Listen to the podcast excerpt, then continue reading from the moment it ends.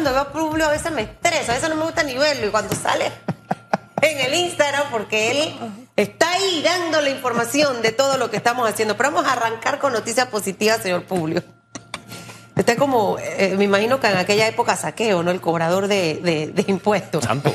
Sí, él cobraba, él cobraba de más. No, no, no, no. Tuvo que devolver impuestos a propósito. Mire, la ley ponte al día. Vamos a arrancar con eso porque hay que ponerse al día, aunque la cosa haya estado un poco complicada este año, eh, eh, entendiéndolo. Cuéntenos un poquito de esta iniciativa, señor Publio. Muy buenos días primero a todos ustedes, Hugo Susan, y también a los que nos están viendo y escuchando. Mira, la ley Ponte al Día es un, por ejemplo, un cóctel de diferentes opciones que tienen los contribuyentes, tanto el contribuyente que está al día como el que necesita ponerse al día. Y comienzo primero con los buenos contribuyentes, los que están al día y los que tienen esa posibilidad de estar paz y salvo, por llamarlo así.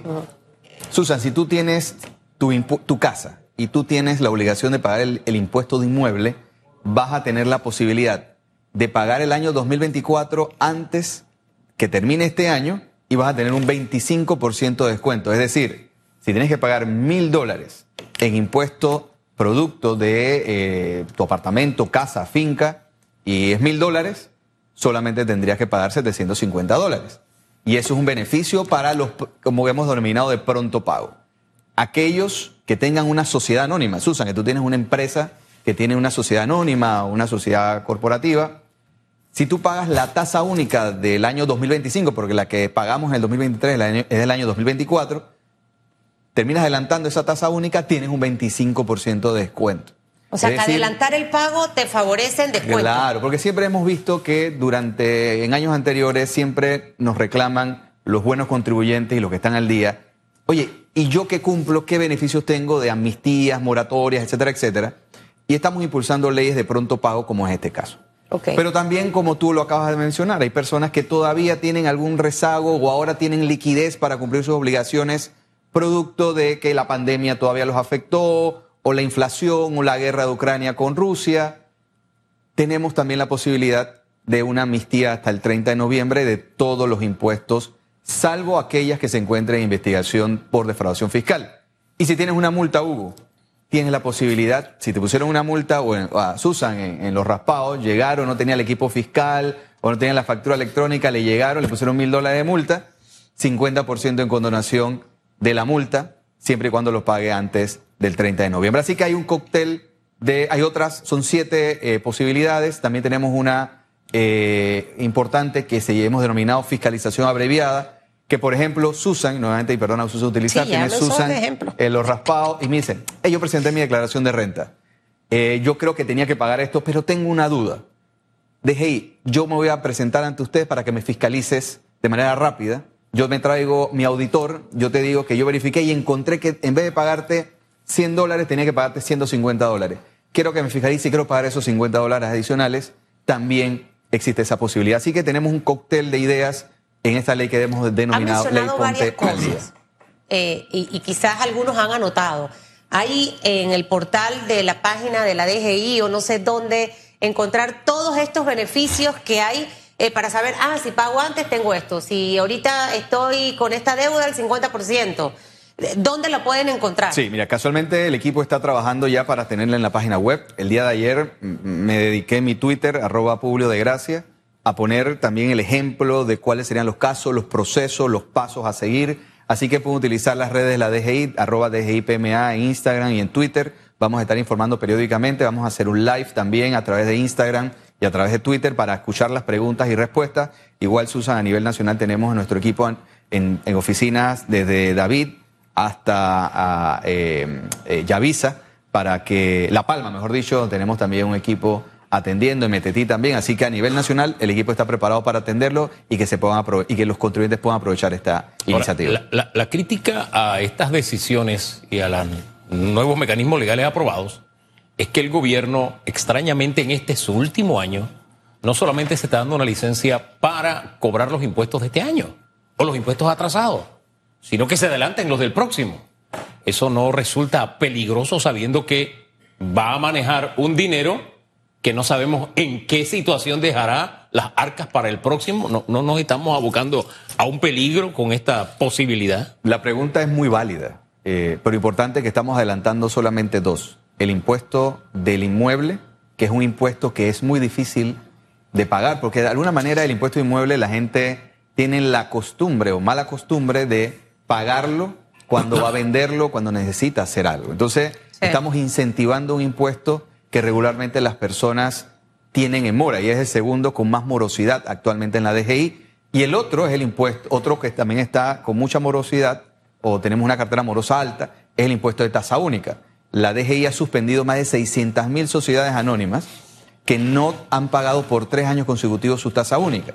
Y estamos buscando los mecanismos para aquellas que deseen activarse, porque hemos hablado también con los bancos, por ejemplo, que estas sociedades en sus cuentas bancarias no pueden ni mover nada, porque cuando se suspenden los derechos de estas sociedades, están suspendidos todos sus derechos. Ni pueden utilizar en actividades corporativas, en ninguna actividad corporativa. Por lo tanto, estamos dando oportunidad. Por lo tanto, tu pregunta es muy válida, Hugo.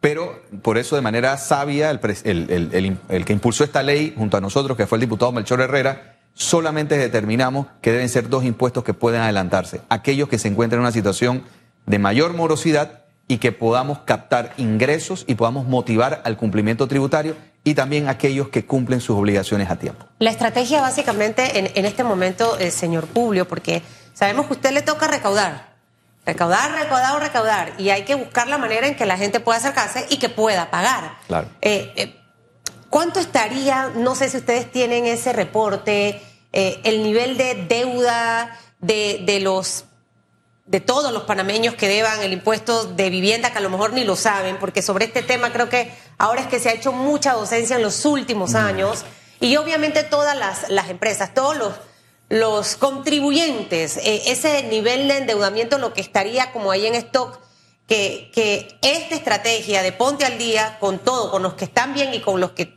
tienen algo allí pendiente por pagar, eh, para tratar de bajar ese monto.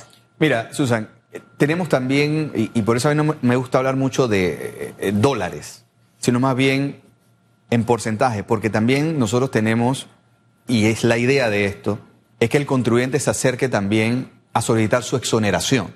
Por ejemplo, la ley también incluye subir el monto de 350 dólares en actividad agropecuaria, es decir, una finca que se dedique a actividad agropecuaria a 500 mil balboas. ¿Por qué? Porque reconocemos que la tierra tiene un valor que ha aumentado de precio. Entonces, no me gusta hablar de, monto, por eso te, lo identifiqué, que los, pero sí hay una, data real. El 50 por, más del 50% de la mora actualmente radica en tasa única, en impuestos de inmueble. Los impuestos de inmueble hay un tema muy importante.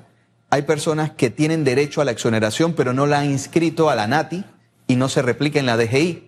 Por lo tanto, esas personas o el sistema mantiene como si tuviesen en una deuda con la DGI. Y ahí entran mucho las promotoras que cuando venden las casas no les dicen a los compradores cuánto tiempo tiene la exoneración y la persona no está como muy clara con eso, ¿no? Y la ley de patrimonio familiar. Susan, acuérdense que en el, a finales del gobierno pasado se impulsó una ley en la Asamblea donde por encima, por debajo de los 120 mil dólares, ninguna propiedad paga impuestos y de ahí en adelante hay tramos de los pagos. Entonces, pero las personas tienen que acercarse a la DGI, solicitar el patrimonio familiar o la vivienda principal. Y ese patrimonio familiar puede ser eh, arriba del monto de los 120 mil, solamente que obviamente va, a pagar una... Un tramo, diferentes tramos. Un tramo diferente. Ahora, con todas estas exoneraciones de las que he hablado y que quizás... Ese sería un tema, agarrar, hago un live de eso, de todas las exoneraciones que el contribuyente puede beneficiar. Se hablaba del tema de las fincas agroturísticas. Eh, hablemos de los negocios que están relacionados con el tema turismo. Ahí también hay exoneración. Sí, sí. Y, al final cuando se ha dado el debate esta de, los hoteles y el turismo, ese es uno más de otros incentivos que tiene el país. Y yo siempre soy, y tratando de ser, dejando ideas para el futuro, el país no tiene que aumentar impuestos, es mi idea en estos momentos. Lo que tenemos que es revisar la base, lo que erosiona la base fiscal, que son incentivos, exoneraciones y demás. Y muchas actividades en el país tienen incentivos y exoneraciones que deben de alguna manera ser revisadas o de alguna manera ser eh, eh, estudiadas para ver qué es, conviene y qué no. Así que creo yo que eso es algo que debemos ver. Nosotros estamos dando algunas ideas y que el próximo gobierno debería atender. ¿Sabe? Este, hay cosas que yo no sé si la palabra sana envidia existe. Yo no sé si la sana envidia existe. Pero una vez escuché una anécdota, bueno, recientemente cuando estuve en Uruguay, de un proyecto que tenía Tabaré Vázquez cuando iba de salida. Tenían el proyecto, lo habían licitado, ta, ta, ta, ta, y en sus últimas semanas llega el financiamiento. Y lo que él hizo, en vez de firmarlo, fue decir, oye, esta buena noticia, voy a dejar que la firme el siguiente gobierno. Yo sentí sana envidia porque acá en Panamá no necesariamente pasa eso. Acá el año de Hidalgo es una cosa que, que da pena. ¿Por qué traigo esta alusión? Porque suena muy bien esto de ponerme al día y todo lo demás, pero haber sumado la posibilidad de que yo en tasa única y todo lo demás pueda pagar hasta el 2025 es no pensar en la siguiente administración. Es pensar en el dinero que esta administración está necesitando.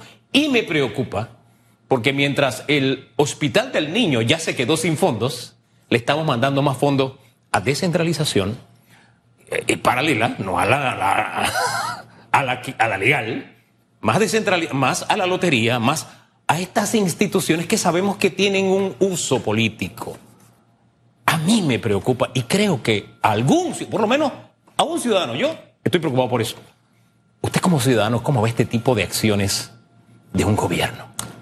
Mira, no sé, quizás no voy a parafrasear a Omar Torrijos, pero él más o menos tenía esta idea de las necesidades del pueblo son ahora, no mañana. Por lo tanto, yo no lo vería de un punto de vista egoísta. Yo creo, y nunca debemos olvidarnos, Hugo, que el país y este gobierno ha tenido y tuvo que enfrentar, y todos tuvimos que enfrentar una gran pandemia, por dos años, donde una cantidad impresionante, creo que más de tres mil y tantos millones de balboas, dejamos de recaudar, no porque no quisimos recaudar, sino que no había la economía para recaudar una, un Producto Interno Bruto que cayó casi al 17%, uno de los más altos del mundo no creo que fue el segundo más alto del mundo, pero asimismo estuvimos recuperándonos. Por lo tanto, yo entiendo lo que tú manifiestas eh, del debate político y tenemos nosotros que los funcionarios salir a explicar o salir a sustentar y rendir cuentas. Yo no estoy diciendo que es correcto o incorrecto. Pero sí te pongo el ejemplo de a veces cuando hablamos del hospital de niños se quedó sin presupuesto. Hay que recordar que no es que se quede sin presupuesto, sino cuando el año pasado se estudió el presupuesto del año 2023, se aprobaron tantos o no se sustentó por parte de una institución, un ministerio, un, patronato, un hospital, los montos. Pero casualmente para poder atender que el hospital del niño se quedó sin presupuesto, se necesitan recursos adicionales para poder darlos. Y esos recursos adicionales son los que hay que hacer el esfuerzo. Y te pongo, probablemente me vas a preguntar en breve sobre cómo está la recaudación. Estamos hoy en día ingresos tributarios 2.1% por debajo de lo presupuestado, pero 11.3% por encima del año pasado. El esfuerzo que estamos haciendo y dentro de este proyecto, dentro de esta ley ya eh, vigente, se encuentra la oportunidad de recaudar aproximadamente 130 millones de dólares adicionales, no solamente para cumplir con el presupuesto, sino también para cumplir con las necesidades que tiene el país y instituciones como esta. Oiga, las necesidades de hoy son hoy, ¿verdad? Y ahí coincido totalmente. Lo triste es que las necesidades se están midiendo en este momento con miras políticas y propósitos políticos. Si no, nos le estaríamos metiendo más a descentralización, que sabemos lo que se está haciendo ahí. Todo el mundo lo sabe, todo el país lo sabe. Se estaría pensando en el hospital del niño al que se le metió tijera, por eso no tiene plata. Ahí no podemos llamarlo de otra manera. El punto es que entendemos la situación que atravesó el gobierno. Hombre, la atravesó el mundo, no la atravesó el gobierno nada más. Este, pero no sé, yo siento que eso no le da licencia para cobrar los impuestos de aquí al 2025 de la siguiente administración, que tendrá que enfrentar responsabilidades, tanto que se quejó este gobierno de cómo recibió el erario público. Entonces, heredar al siguiente en la misma o peor condición, no sé, no me parece que hayamos aprendido entonces la lección, ¿o usted cree que sí? Nuevamente entiendo tu punto, muy válido, pero nuestra administración termina, primero Dios, el 30 de junio del próximo año. El impuesto de inmueble tiene un beneficio establecido en la ley de un porcentaje de descuento, lo que hemos es aumentado y hemos traído eso. De alguna manera, si te pones a ver, también estamos haciendo un sacrificio para el inicio del próximo año de este gobierno. Eh, y Hugo, en- y al final son fórmulas que buscamos de alguna manera como recaudación y el Ministerio de Economía y Finanzas para atender el presente con miras al futuro. El Hospital de Niños, como ustedes saben, está en un proceso en este gobierno de una nueva infraestructura que va a garantizar que nuestros niños sean atendidos de mejor, forma, de mejor manera como debieron ser atendidos. Nuevamente insisto, a veces hay un tema de recortar. No se ha recortado nada. O sea, hay que entender el presupuesto.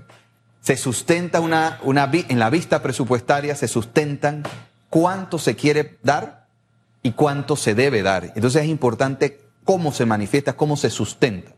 Probablemente yo le doy mucha razón a Hugo, está la percepción, está la, eh, eh, el sabor ciudadano de que muchas cosas que se pueden estar haciendo ahora o se han hecho en otros gobiernos se hacen con, con la variable política. Claro. Y eso es importante eh, reconocer, reconocer que existe esa posibilidad. Nosotros como funcionarios tenemos que eliminar eso en la, en, en- en- en la percepción de la gente con acciones, porque no estamos manejando dinero de Publio de Gracia, Así estamos es. manejando dinero del pueblo panameño. Y Y a usted lo que le toca es recoger.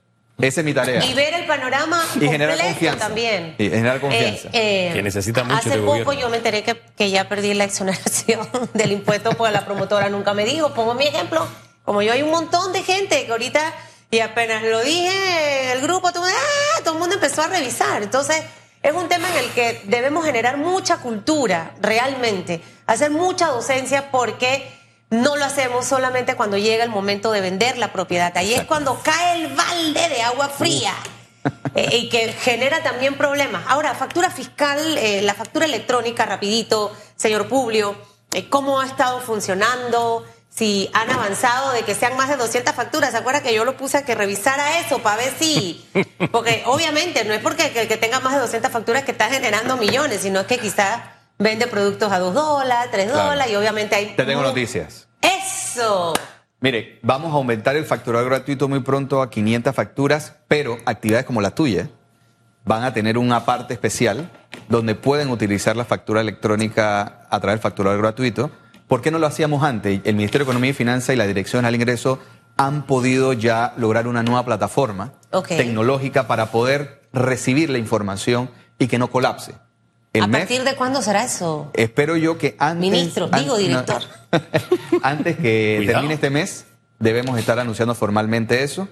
Igualmente, te adelanto, siempre quieren tener. eh, eh, lo iba a Aquí decir usted viene- mañana. usted viene en con primicia, medio. me encanta, A ver, dele, no sé si es bueno o es malo, pero es muy probable que a partir del próximo año eh, todas las actividades económicas estén obligadas a utilizar factura electrónica. Es decir, los equipos fiscales van a pasar a mejor vida o solamente lo van a poder utilizar de acuerdo a circunstancias muy especiales, pero el mensaje es a todos los contribuyentes que tienen la obligación de facturar, que somos abogados, ingenieros, arquitectos, médicos, todos, empresa pequeña o grande, Van para factura tienen electrónica. que utilizar la factura electrónica, ya sea en su modalidad gratuita o a través de los proveedores autorizados calificados. Bueno, me encanta lo de los, eh, los, los, los micro, pequeños, que, que quizás eh, generan más de, de esas 200 facturas. Esa va a ser una muy buena noticia.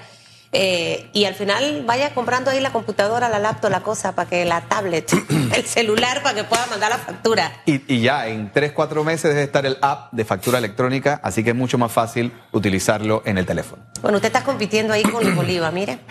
Porque al final, sí, de eso se trata, que las instituciones vayan avanzando, que, que sean más accesibles, eh, más amigables a la gente, para que la gente se pueda poner al día. Yo voy a meterme ahí a ver todos esos beneficios. Usted métase, mire, siga Publio, porque Publio es como un influencer de la DGI. Usted va a ver toda la información, él va haciendo videos, todas las cosas, y ahí es uno donde se da cuenta. Y todos aquellos que en este momento tienen su propiedad y no sabe si ya se le fue la exoneración, yo le recomiendo que usted entre. Y si no tiene el NIT, es fácil que lo pueda crear. Exacto. No es una cosa tan complicada. Usted mete ahí su cosa, su código, su cédula, ¡ran! Y le sale si está en cero, si no está en cero. Ese cuando tú entras que te mandan el laboratorio, si el colesterol, la cosa, tú no quieres abrir eso. Sí, sí, sí, Así mismo. Así mismo son los impuestos. Mejor Pero abrirlo. le, le digo otra cosa, luego que usted ya está registrado, a mí me llega siempre toda, toda la información a mi correo. De hecho, hasta cuando se registra algo del, Seguro Social, se ha registrado exitosamente. O sea, luego es parte de su vida. Lo que a usted le daría miedo abrir son los mensajes que estoy recibiendo a partir de las únicas dos preguntas que le he hecho. ¿Cuáles son? Fuerte. No, esto Ah, de la- cobrar esa. Ah, no, impuestos claro. por adelantado hasta el 2025. No, no, no, son- 2025, hay una, hay, no, es, no es que estamos hablando de 2025, sino la tasa única que se paga Sí. en el año 2024 o es la del 2025. Sí. O sea, no es que estemos cobrando impuestos Lo que pasa es que la tasa 2025. Se ha única siempre. la tasa única siempre se paga No hay problema, un año. La tasa claro. única siempre Sí. se paga un año anticipado. Siempre se paga un año anticipado. Eh, el municipio te dice, paga todo el año y bajas esto y lo pagas. O Hombre, sea, yo me acuerdo de que discutíamos el CAIR, cómo eso molesta. Pero en fin, es parte de la herencia de lo que tenemos como cultura. Gracias por acompañarnos esta A mañana. ustedes. Señor Tulio, que le vaya bien.